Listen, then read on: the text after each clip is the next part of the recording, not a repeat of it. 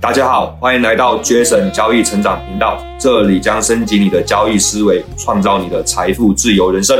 那今天进入我们的 podcast 第二集。那在录第一集跟第二集之间，我尝试了很多不一样的主题。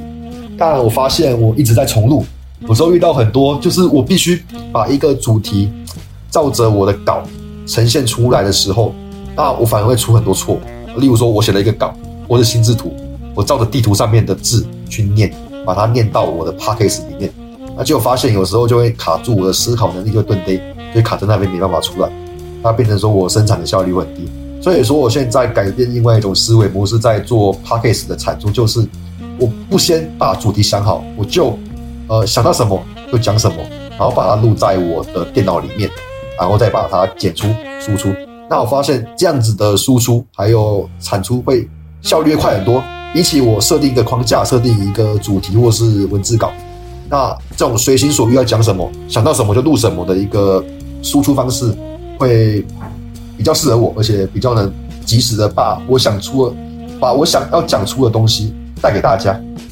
那我最近身边刚好有几位朋友从原本的工作转到专职交易。那这几位朋友他原本在工作期间都有在做一些像台股啊，或者是说比特币的虚拟货币的交易。那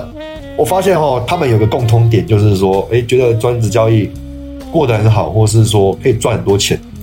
他们在呃工作期间，其实我没有去特别去关注他们的交易绩效，但大多时候我发现他们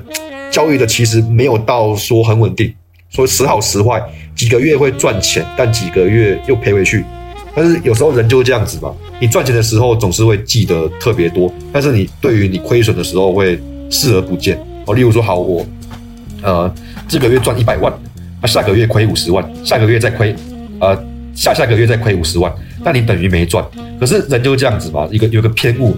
你就觉得说，OK，我赚了一百万，那我有这个能力再赚这一百万，我就根本就不会去注意到我亏五十万这件事情，而且还连亏两笔，把我赚的钱亏回去。很多人就会这样子，会把自己锚定在你赚钱这一块上面去，就觉得说你自己的能力很强，然后可以在专职上面生存。所以他们问了我建议，我会跟他们说：，哎，你真的有在你的策略上面下功夫吗？你有去研究你的策略到底能不能赚钱吗？结果，哎，有个朋友跟我说，呃，他他只跟我讲一件事情哦，就他把他的绩效哦，某个月份的正收益跟我讲，说：，哎，我这个月赚了四十万、五十万、六十万，OK，好，你跟我讲这干嘛？我我要问的是说，你在交易这段期间，你的收益，你的收益加总到底能不能撑？撑住！我说撑住你的生活，我就这样问他，他回答不出来。然后我去看了一下他历年历年，也不是历年，应该是说他这段期间每个月绩效，就算一下干，哎，他的期望值是负的，就因为少数几个月他的收益是正正收益，结果他期望值是负的，就就要交易了。那你不是想太多吗？那交易长期一定赔钱的，你怎么会拿来做交易？所以人就是这样子嘛，你看到几个月。有赚钱，你就觉得说自己很厉害，我觉得自己很怎么样，就发现很多东西你根本该下功夫做的东西你根本没做，你就一头栽进市场，就像创业这件事情一样，你必须做的东西，你必须克服掉你一些呃心理上的惰性，还有一些管理上的问题。你要管理的是你自己，还有你的员工，还有你的组织。那你做交易也不是一样吗？因为交易是一个事业啊，那你要管理你的账户，还要管理你这个人哦，在交易上的一些行为，还有你的一些潜意识。你必须不断的去学习怎么去控制自己，怎么去提升自己，怎么去思考，然后怎么去做冥想，怎么去排除掉一些杂念，那这些东西都必须做。如果说你基本的东西，那些必须具备的条件，如果你都没有的话，你就要贸然进入交易，我会跟你讲，你失败的几率是铁定是百分之百，百分之百，我一定这样子讲。我不是要泼你冷水，而是事实上就是这样子。你拿了别人的交易策略，你就拿在自己身上用。哦，你看到别人赚钱的策略，你就觉得说我拿来用，我一定赚钱。但事实上是这样子吗？哦，很多人卖策略怎么卖？他跟你讲他赚钱的案例，那你觉得这笔交易，哦，应该是说这笔策略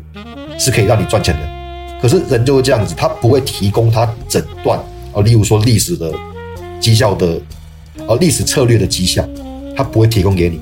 很多人要卖策略，都是把固定几笔赚钱的策略卖跟你讲。然后固定几笔小赔的策略跟你讲。哦，例如说这这个策略 A，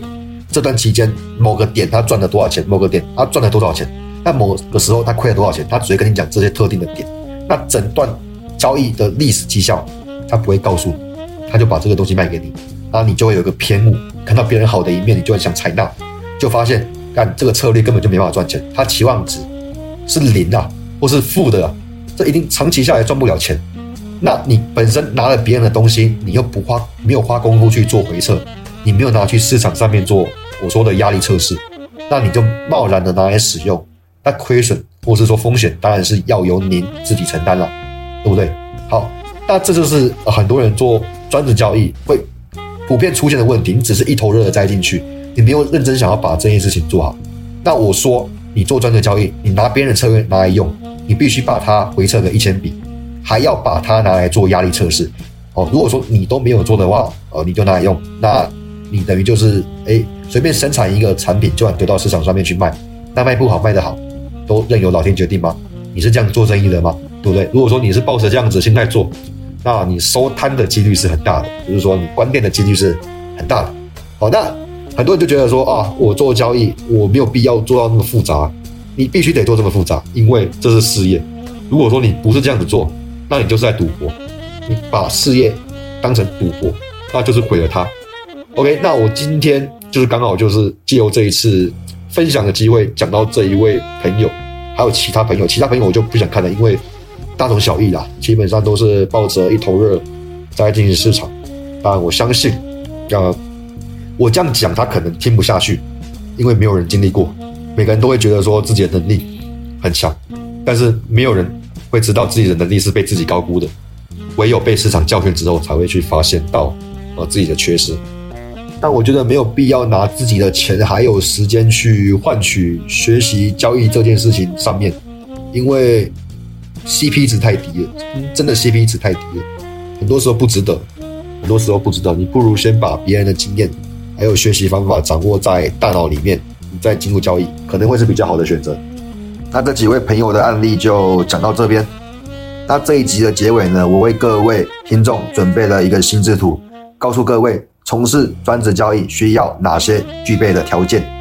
我会把它整理在心智图里面，然后送给大家。你们可以在下方链接去下载我整理的 PDF 档。我希望各位在做任何交易决策还有选择之前，可以去问自己的答案，不要一头热的栽进去。那希望这些东西能帮助到你。提升你学习交易的速度上面，而不要浪费过多的时间跟精力。我觉得人生宝贵，交易只是一个过程跟手段，千万不要让它耽误了你的人生。希望你能学习的愉快，谢谢大家收听。